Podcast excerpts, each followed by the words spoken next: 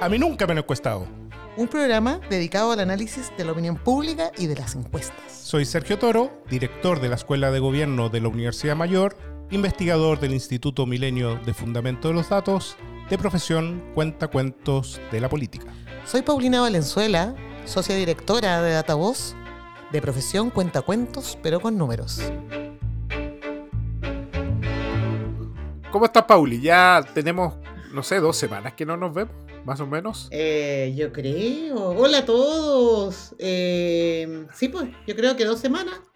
No sé, ya, ya la, la, memoria no está funcionando muy bien, pero sí, hace tiempo. Pero en todo caso, han pasado tantas cosas en, esto, en este tiempo que, que tenemos harto para conversar hoy día. Está entretenido el día. El día de las encuestas. El día de las encuestas. El día de las encuestas. cabe, cabe señalar que nosotros en un primer momento íbamos a grabar ayer. Exacto. ¿Cierto? Ayer eh, miércoles. Exactamente. Eh, pero como venían dos grandes encuestas, que son encuestas además cara a cara, decidimos grabar después de eso para tener más, más que conversar y más copuchas además.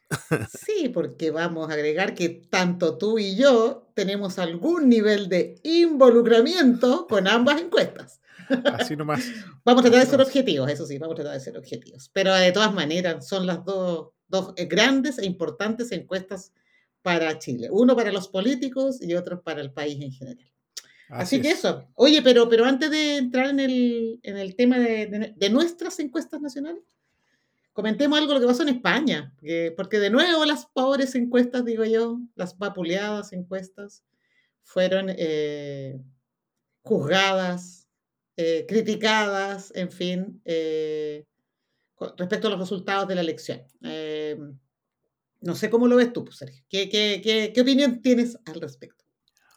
Bueno, cabe señalar que esto, esa, esta iba a ser nuestro motivo de conversación para este número del podcast, fundamentalmente porque por alguna razón el problema de las encuestas en España se hicieron famosas aquí en Chile también por un personaje de las encuestas, eh, de una de las encuestas que hemos criticado varias veces, ¿cierto? sí, eh, sí.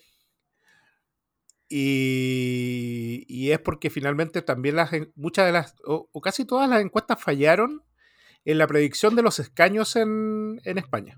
Exacto, exacto. Tal vez no en la intención de voto, pero como, eh, como España es un país parlamentario, eh, la predicción de los escaños es totalmente distinta, ¿cierto? uno no puede simplemente pensar en una encuesta que está relacionada con, con, los candidatos que no son candidatos presidenciales, sino a jefe de gobierno, ¿cierto?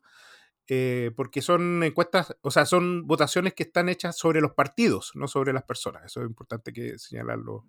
Oye, pero una pregunta, solo, eh, esto es como, es interesante porque esto también se parece un poco a lo que pasó en Estados Unidos. O sea, cuando uno miraba votación directa, eh, también las encuestas no, parecían tan mal, pero por el sistema electoral que tienen, o sea, de, cómo se elige eh, al presidente en este caso, en, esa elección, también se distorsionaba. Acá puede pasar un poco lo mismo, Sergio, o sea, en el fondo como predecir eh, escaños es completamente distinto a predecir votaciones. Claro, la forma de gobierno de Estados Unidos es totalmente distinta a la forma de gobierno de España. Uno es presidencial y el otro es parlamentario. Pero ambas eh, tienen que predecir eh, con dos derivadas, digamos, podemos decir así. Es decir, es decir eh, la predicción no es directa, sino que es sobre la base uno de delegados en Estados Unidos y otro de parlamentarios en, en España.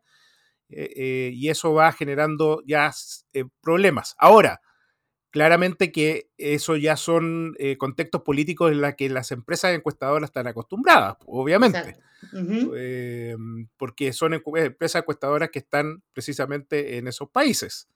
Entonces, la falla de las encuestas en España es eh, también motivo de bastante conversación entre, las, entre técnicos y, y analistas relacionados con la encuesta, porque además la participación fue alrededor del 70%. Tampoco uno podría responsabilizar a la participación o la caída del votante probable, etcétera, ¿cierto? Claro, claro. Y otra cosa que, yo creo que también es bien relevante, pero que es como, me da la impresión que los diagnósticos de las encuestas que han fallado, porque ya, nos, ya parece un hábito hacer reporte de por qué fallan las encuestas en las elecciones. Yo creo que los varios países han tenido que hacer lo mismo. ¿no? Em, está el tema del, del, de la distancia entre el momento que el elector hace, toma la decisión y el momento de votar. Yo creo que cada día esa distancia es más corta. Eh, en el caso de España, claro, pasaron hartas cosas la semana de embargo que tienen la publicación de encuestas en, en, España. Eh, claro, pues, probablemente circularon encuestas también como en Chile, así media eh, ilegales, por decirlo así.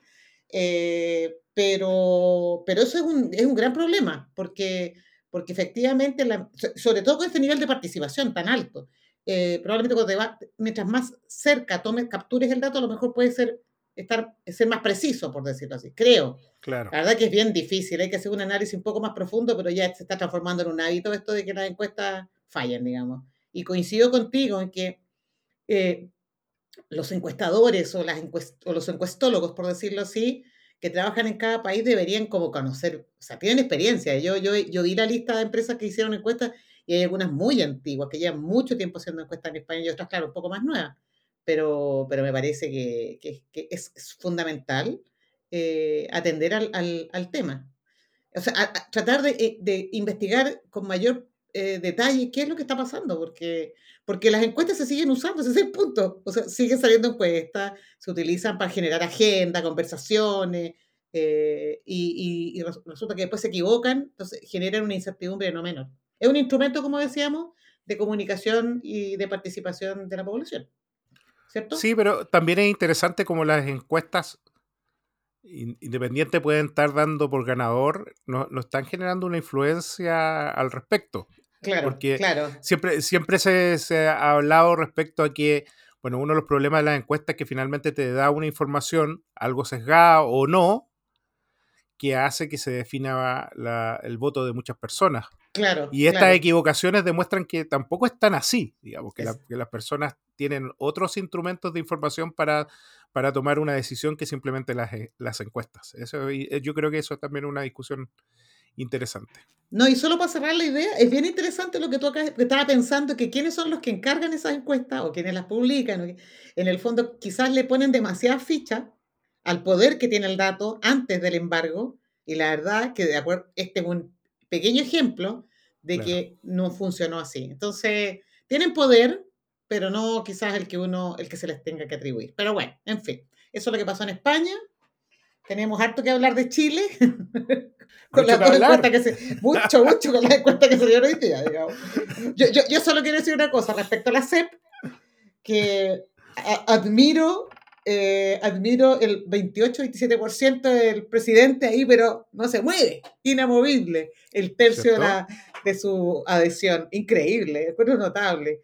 O sea, Sí. es como, es muy fuerte. Yo, yo, yo no sé, ya la explicación probablemente es mucho más profunda en términos de, que, de, de, de su figura, ya no tiene que ver con, ni siquiera con su gobierno, yo creo que es él, él, particularmente él. Pero es una hipótesis que hay que testear, evidentemente. Pero hay hartos datos interesantes en la CEP. Te dejo lo de los republicanos. Eh, Ese, eh, ese, eh, bueno, cuando vi el, el- la imagen que tú me mandaste, la verdad, porque no había visto todavía los resultados completos, eh, pero la imagen que tú me mandaste respecto a la, a la disminución, o sea, la- el aumento de la identificación partidaria, ¿cierto? Ese es el primer Que- dato, claro. Que es un dato súper interesante porque aumenta, no me acuerdo, pero cerca de 12 puntos. Eh, 14. Eh, 14 puntos aumenta la identificación partidaria. Eh, de, de una identificación que, que de, de por sí era bien baja, ¿cierto? O sea, no, no- no- no Bajísima. estamos hablando que... que eh, 38 puntos en la encuesta de ahora y la encuesta anterior creo que era 24. Exacto. Pero después cuando uno ha- hace el desglose de, eh, de dónde de dónde se saca ese repunte, es la irrupción del Partido Republicano como alternativa para muchas personas en las preferencias y la identificación. Claro, Eh, exactamente. Y esa, eh, eh, esa irrupción del Partido Republicano como alternativa de la identificación la sacan de los no identificados de, que, que estaban antes, digamos. No, no es que haya trasvasije de, de personas identificadas, sino que desde los no identificados. Es muy probable, sí. lo más probablemente que, eh, que varios hayan optado por identificarse con el Partido Republicano. Ahora, claro, porque, yo los, creo, otros partidos, los otros partidos se mantienen más o menos en el mismo rango. Claro. Sí, yo creo de todas maneras que todavía es una, eh, es una adherencia súper débil, frágil, ¿cierto? O sea, no, eh, no, yo, yo, recuerdo cuando, por ejemplo, subió la adherencia al Partido Comunista en un momento. ¿Te acuerdas cuando subió la identificación al, Partido Comunista? Eh, que luego, se, luego volvió a, sus a sus caudales eh, normales, ¿cierto? Pero ojo con, también con, con ese dato. No, no, no, no es que, creo yo, no es que, que, lo, que todas las personas que se identifican con el Partido Republicano tengan una identificación permanente con, el partido a lo largo del tiempo. Yo creo que después va, va, a normalizarse también esa, eh, esa, ese tipo de adherencia. No, y ¿sabes qué? Es que, y, yo creo que hay una cosa que también encuentro que es bien interesante, o sea, yo coincido contigo que esta, la, lealtad o fidelidad a, esta, eh, estas adhesiones o simpatías en realidad, porque esa es la pregunta, eh, es interesante porque desde la lógica de esta encuesta, que tiene una tasa de respuesta del orden del 63%, que es súper alta, al lado de todas las otras encuestas que circulan, o sea, la, encuesta CADEM tiene 10%, 11%, y después todas las otras encuestas, Criteria, Expulso Ciudadanos, están todas en el orden del 10%. O sea, son, son, eh, son más bien bajas comparados con esto. Entonces, esta crítica permanente que existe respecto de la representación de la encuesta CEP es muy alta. Entonces, es interesante los resultados en esa línea. Por eso que el 27, 28% del presidente es muy notable, digamos, porque uno podría haber creído, y yo era las que digo, claro, las, encuestas que tienden a ser contestadas por la gente más politizada, por decirlo así, eh, pensaba yo, e, era como el techo, pero en realidad parece que no. Está como bien, bien instalado, bien, bien, eh, eh, es como muy sólido, por decirlo así, ese tercio que lo sigue. Em, Pero también hay cuestiones interesantes respecto a valores compartidos que son, eh, digamos, promocionados por el Partido Republicano. Claro. Em, por ejemplo, lo de gobierno firme, lo de autoridad, eh, son fundamentalmente valores que son promovidos más por la extrema derecha y ahí es ahí es súper interesante porque esos valores eh, en términos obviamente comparativos de dos muestras independientes exacto eh, eh, suben suben en magnitudes bastante altas ¿cierto? sí por ejemplo te voy a dar un ejemplo Dale.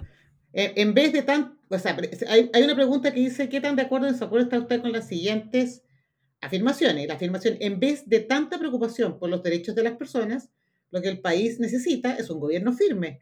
Y ahí hay unas escalas de acuerdo a desacuerdo, pero lo que llama la atención es que los que se declaran estar muy de acuerdo o de acuerdo, pasa, por decirlo así, los entrevistados del año 2019 eran un 32% y, y la encuesta de ahora es un 66%. O sea, prácticamente se duplicó esa declaración. Entonces, ese es un ejemplo. Y el segundo, por ejemplo, que también es una pregunta, una afirmación, dice, la obediencia y el respeto por la autoridad son los valores más importantes que los niños deberían aprender. En diciembre del 2019, los entrevistados en un 46% declararon estar muy de acuerdo, de acuerdo, y los entrevistados en esta oportunidad un 79%. O sea, nuevamente es un cambio bien significativo eh, respecto de la adhesión con, esta, con estas posiciones o creencias. Eh, sí, claro. yo, coincido contigo en el fondo que es un cambio bien, bien radical.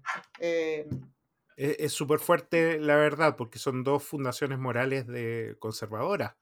Claro, claro. Eh, la, la, la, idea de obediencia y respeto a la autoridad es una fundación moral bastante conservadora, ¿cierto? y la otra es, te, te, coloca en una lógica digamos, más dicotómica, es decir, eh, ¿respetas el derecho a las personas o prefieres a ese derecho un gobierno firme, ¿cierto? Claro, claro. Eh, y acá las personas claramente están, eh, creo yo, que dentro del, de su razonamiento estaban eh, pensando más en, materia de seguridad, ¿cierto? De seguridad. o sea, es como coherente. Digamos, digamos que la encuesta en eso es coherente respecto de la subida o, de, la, de la adhesión relativa que tendría que ha aumentado el Partido Republicano respecto a estas declaraciones. Claro, pero también, también eh, hay algo como bien interesante, porque esto, por ejemplo, en esta pregunta respecto a, en, vez de tanta preocupación por los derechos de las personas, lo que el país necesita es un gobierno firme, es un mensaje que está siendo transmitido mucho por redes sociales. Claro. Eh, y particularmente por, un eh, por el ejemplo, por el ejemplo que se le está, que se está entregando respecto al gobierno de Bukele. Bukele, eh, ah, siempre, siempre habla que, bueno, yo quiero ser firme, ¿no? ¿por qué ustedes me alegan con el respeto de los derechos humanos si los derechos humanos no son respetados por eh, estas pandillas, dice Bukele? Y esto es interesante porque quiere decir que las personas también están absorbiendo este discurso de dicotomía en relación a los derechos humanos versus el, ataque, o sea, el combate a la, a la delincuencia.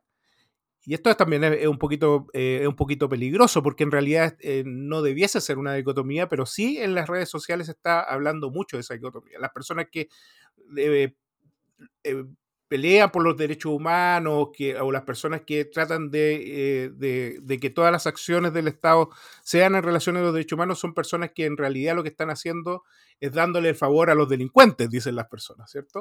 No, mira. Y eso, y, eso es súper peligroso, la verdad. Sí, no, y solo para cerrar este, el capítulo, porque, tenemos otro tema que me interesa también. Em, solo para cerrar este tema, no sé si viste los resultados de la encuesta del eh, eh, Latino, Latinoaerómetro. Latinoaerómetro, en que muestra el ranking de. claro, ahí va, sí, ahí y, Y, exactamente, y sale en el primer lugar del ranking, el, con el máximo nivel de aprobación Bukele. O sea, es increíble. Ahora, el presidente Boric queda sobre el promedio de todos los presidentes, ah, eh, pero, pero no, muy lejos, digamos, de, de, este, de este personaje. Entonces, pero es, es, una, sí, es un mensaje que se está imponiendo fuerte a nivel de América Latina, que es, muy difícil de contrarrestar. Por, los mensajes y por y fundamentalmente también por la popularidad de quien lo está emitiendo o quien, o quien comenzó a emitir este tipo de mensajes, que es precisamente Bukele. Exacto. Bueno, pero tenemos otro tema también. Pucha, vamos a tener que ir saltando de temas porque está muy entretenido, pero te tenemos aquí a, uno, a un miembro del comité de expertos, del panel de expertos de CACEN, ¿cómo no le vamos a hacer pregunta? El señor Sergio Toro. Eh, así que bueno, cuéntanos cómo estuvo hoy día el lanzamiento. ¿Tú estuviste ahí? Eh, participé en el, claro que participé en el lanzamiento. ¿Y qué tal? Eh, fue, un, lanzamiento bien sobrio, la verdad. El, me, que me pongo enseguida institucional. Mm, no se te cambió la voz, te cambió la forma de hablar. Te falta la corbata, ponte la corbata nomás si nadie te está viendo. No, pero concéntrate, pues, de hecho, de hecho, de hecho, estaba haciendo filibusterismo con el LACEP para que no me preguntaran sobre la casa. Ah, lo sospeché desde un principio. bueno. Porque la verdad que no, no, sé si puedo decir mucho, no, pero, tú, pero, pero, los, pero la, el lanzamiento fue público. Pero el lanzamiento fue público. Pero eso lo voy a hablar desde la perspectiva más del analista que absolutamente, Pero, pero sí hay que, hay que. O sea, yo creo que tú también lo sabes, Paulina. O sea, hay que resaltar la, la madurez metodológica que tiene esta encuesta, ¿cierto? Sí, absolutamente. Eh, y, la, y, y, además la forma en que eh, en que se, en que se lleva a cabo de principio a fin. Exacto. Exacto. Es, es, una encuesta que yo creo que es una de las encuestas que son parte de nuestro patrimonio. Eh, Totalmente. y, como parte del patrimonio es ya es es una política de Estado, ya no es un, ya no son resultados de gobierno independiente los gobiernos la tomen como para festejar o no, ¿cierto? Claro, obviamente. Pero es, esta es, una política, es una política de Estado, ya el, tratar de desarrollar una, buena encuesta que mida precisamente cómo vamos avanzando en temas eh, sociales. Entonces, yo creo que lejos, solo, solo para tirar más flores, o sea, para mí es la, después del censo es la encuesta más importante en Chile. O sea, no, no, no, ya después vienen otras, evidentemente, que aportan en distintas temáticas, pero desde la lógica del diseño de políticas públicas y de, entender lo que está pasando en el país en términos como de la realidad de las personas en todos los niveles, es fundamental. Y por lo tanto, su, su, el respaldo metodológico y técnico que tiene es, eh, es incuestionable, por decirlo así. es. Además, hay una serie de instituciones involucradas, como el INE, obviamente el Centro Microdatos, que, que es la empresa que hace la recolección y procesamiento de datos, que se va licitando cada vez que se hace, año, a año, pero también hay otros organismos internacionales como la CEPAL, eh, el PNUD y el famoso panel de expertos y expertas, ¿cierto? De, exacto, de, la CACEN que también lleva, lleva mucho tiempo. Pero de todas maneras, una de las cuestiones que, parecía, o sea, porque al final a nosotros como panel de expertos nos entregaron los datos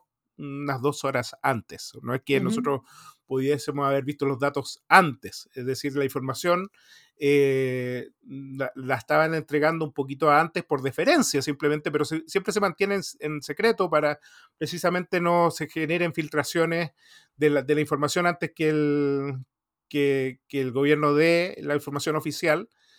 Em, pero muchas, mm, en realidad, eh, yo había visto muchas columnas de economistas que anunciaban una, una subida del, del, porcentaje de pobreza de, de, dos puntos con respecto al 2020 que se realizó la CACEN en pandemia.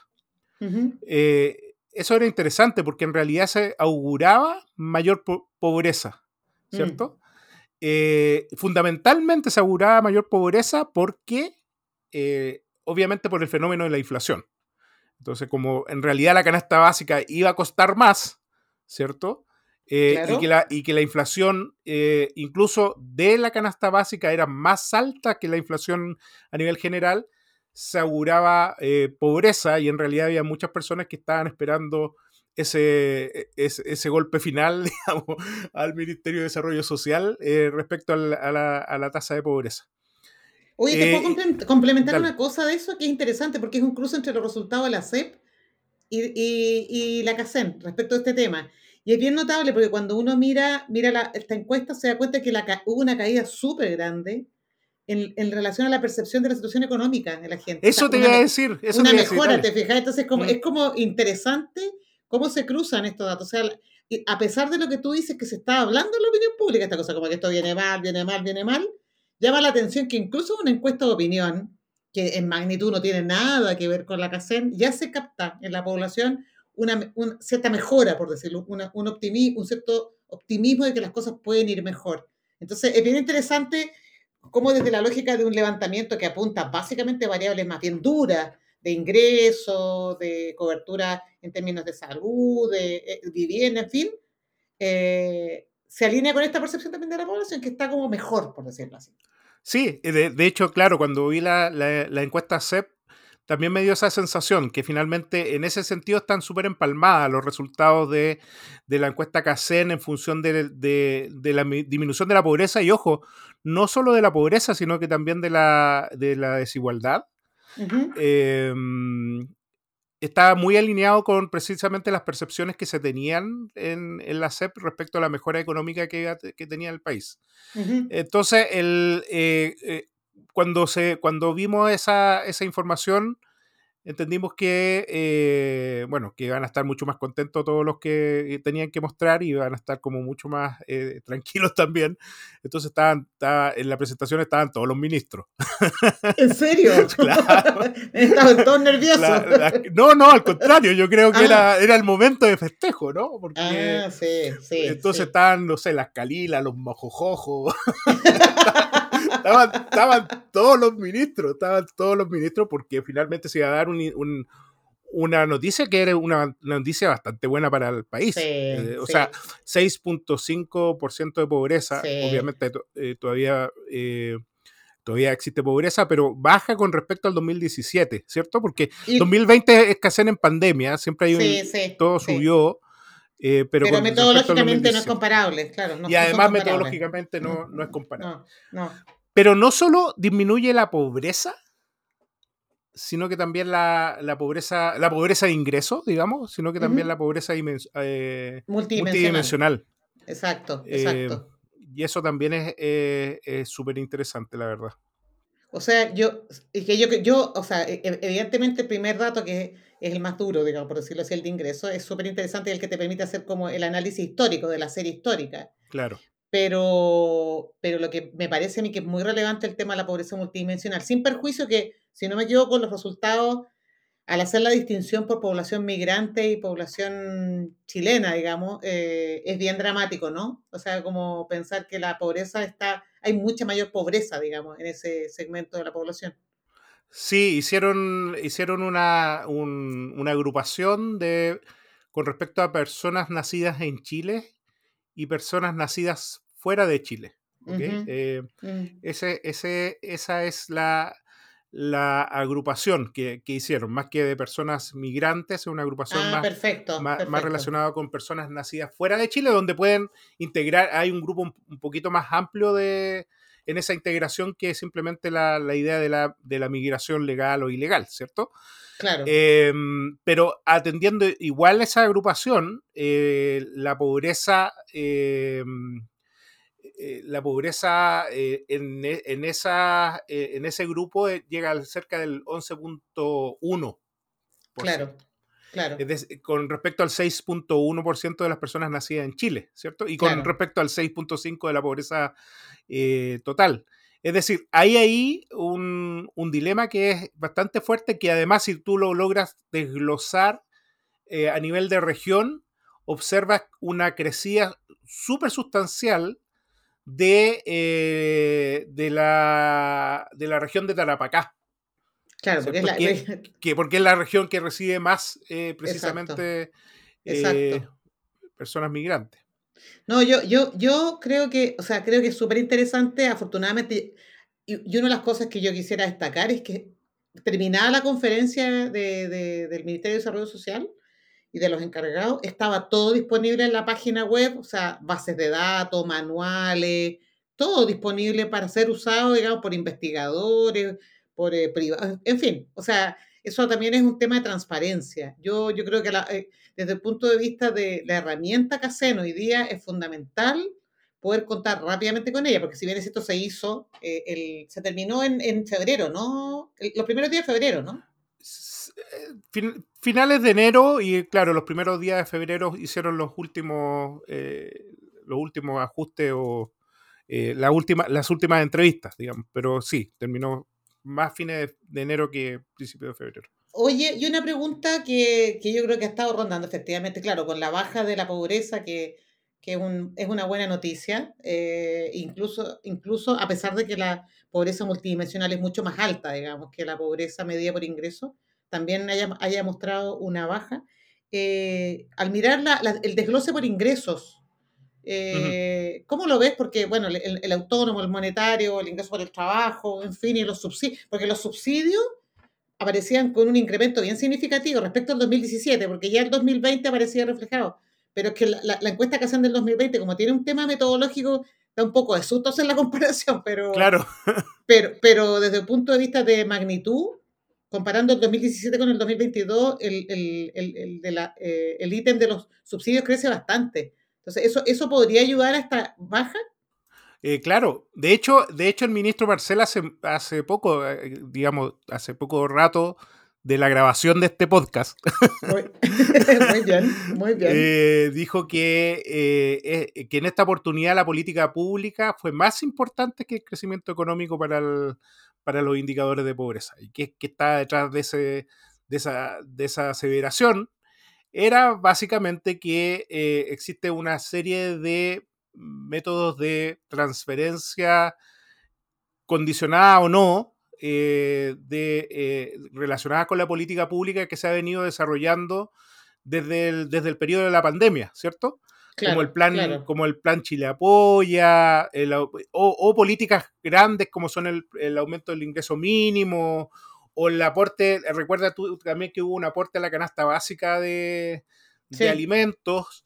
Eh, todas esas medidas son medidas que finalmente paliativas, eh, que, se, son, que son capturadas también por el, por el instrumento eh, de la CACEN, que obviamente hace que las personas, muchas de las personas salgan de la, eh, salgan de la pobreza al, eh, al sumarle todos esos ingresos.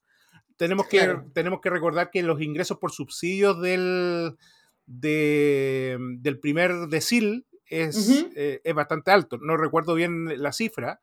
El aporte, el aporte que hacen al ingreso per cápita, ¿no? El, aporte que se hace eh, al, ingreso, al ingreso monetario, en los ingresos por subsidio, es, bastante alto. Em, eh, no recuerdo bien la cifra, la verdad, pero es bastante alto. Y, eso, eh, aquí están los subsidios monetarios en promedio mensual de los subsidios monetarios para el primer decil son 160 mil pesos en promedio para el primer ah, Perfecto. Entonces, ¿qué quiere, ¿qué quiere, decir eso? Que finalmente el Estado fue en ayuda al, eh, a, ese, a ese decil. Además, hay, un, hay una distribución que es bastante uniforme del, del primero al décimo decil. Es una distribución de, de, los subsidios que va bajando a medida que va subiendo tu decil. Para, la, para nuestros auditores, el primer decil es el más pobre y el décimo es el más rico, ¿cierto? Eh, va bajando el aporte de subsidio estatal a medida que vas subiendo en tu decil. pero el primer decil eh, llega a 160 mil pesos en promedio de subsidio monetario. entonces, lo que está diciendo ahí detrás eh, Mario Marcel es precisamente eso, que hay, existe una serie de políticas públicas que fueron en ayuda precisamente a estos grupos más vulnerables, que obviamente son los grupos más propensos en caer o no en la línea de, de la pobreza. Claro. Claro, los más vulnerables, pues. Los más vulnerables. que son los más vulnerables. Los que se mueven por la cornisa, por decirlo así. Exactamente. Oye, oye, un detalle que es importante, porque lo hemos dicho varias veces en, este, en la conversación, es por qué la 2020 no es comparable. Y bueno, y porque la 2020 se hizo en pandemia y se utilizó un mecanismo mixto, digamos, de, entre presencialidad y telefónico. Entonces, es por eso que desde el punto de vista metodológico no es comparable con la anteriores ni con la actual, puesto que las anteriores y la actual son eh, completamente presenciales, digamos. Entonces, eso introduce eh, ya en el futuro, vamos a poder contarles de algunas investigaciones, experimentos que han demostrado que efectivamente el modo de encuestaje puede hacer diferencia respecto a algunos de los parámetros que se estiman. Claro, sustanciales. Pero eso lo vamos a presentar en el Congreso de la Asociación de Ciencia Política en diciembre de este año. Me invitaron, ¿no? Obvio, pues, amigo, obvio, obvio que te Vamos a hacer un panel de a mí nunca me han encuestado. Oye, el, otro día me dijeron que, no, el, otro día me dijeron que teníamos que hacer otro podcast que se llama A mí nunca me han asaltado. Porque... Oye, hablando, hablando de asaltado. Ya. ¿No cambiamos de tema? No, no, no, no, no. No, es que, eh, que, es que una cuestión interesante de la CEP también fue como la disminución como como tema, digamos, o sea, eh, con respecto a lo, con respecto a lo, a, a, las, em, digamos, las encuestas anteriores. A, los problemas a los que debería dedicar mayor esfuerzo a resolver el gobierno. Exacto, con respecto a los problemas, el, el, disminuyó con respecto a las encuestas anteriores, ¿cierto? Sí, claro. Eh, interesante, interesante también, porque una de las preguntas de la CACEN eh, para eh, definir la pobreza multidimensional está basada sobre la experiencia de haber, de conocer... ¿De victimización? Eh, de victimización, digamos. Es una, es una pregunta que está relacionada con la experiencia, la victimización. Eh, y con respecto al 2017, porque esta pregunta no se hizo el 2020, por eso no se puede sacar pobreza multidimensional el 2020, las comparaciones son 2017 o 2022. Con respecto al 2017, disminuye ese indicador. Mira.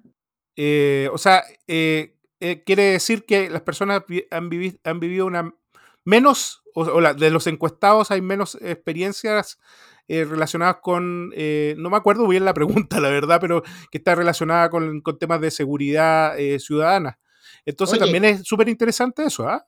Sí, mira, yo creo que para un próximo podcast deberíamos traer a un criminólogo para hablar de pura seguridad. Y tengo un nombre y que lo tengo que decir porque él es el de la idea de A mí nunca me han asaltado, que es Felipe Salazar, estudiante del doctorado de Criminal Justice en Rutgers, Estados Unidos. Y él puede venir a hablarnos de todo, de todo este tema. Así que una vez Ah, se oye, invitar. si se porta invitemos. bien, lo traemos. Invitemos a Felipe, tiene que invitarnos a Nueva York. Excelente. Tenemos que hacer el Felipe podcast allá. Oye, bueno. Oye, ya estamos Ya. como cerca del tiempo. ya sí, ¿ah? estamos como en, lo- en el tiempo. El Davor está vuelto loco ahí de- de- diciéndonos, cállense, por favor. Eh, vaya, vaya, vamos, a, vamos a aplicar el carita eh, feliz o triste o... Ah, que, que la carita de esta ¿De la semana profesora? es carita, carita avergonzada. Ya. Entonces, avergonzada. entonces vamos a la cortina musical para la carita avergonzada. Avergonzada.